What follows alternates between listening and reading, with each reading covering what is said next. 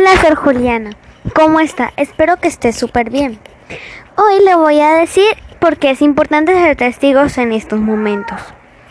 Porque podemos dar testimonio que Dios y Jesús tienen poder y que están aquí.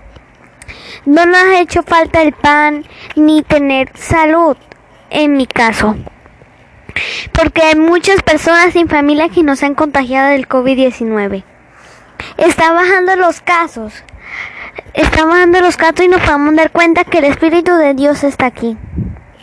Y en la iglesia y en todas partes. Porque aunque nosotros no lo vemos, Él nos está protegiendo desde muy cerca de nosotros. Tenemos un ángel de la guardia.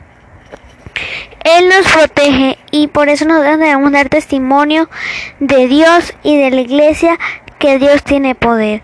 Él nos puede proteger, ya que han bajado los casos de COVID-19 y han habido menos contagios.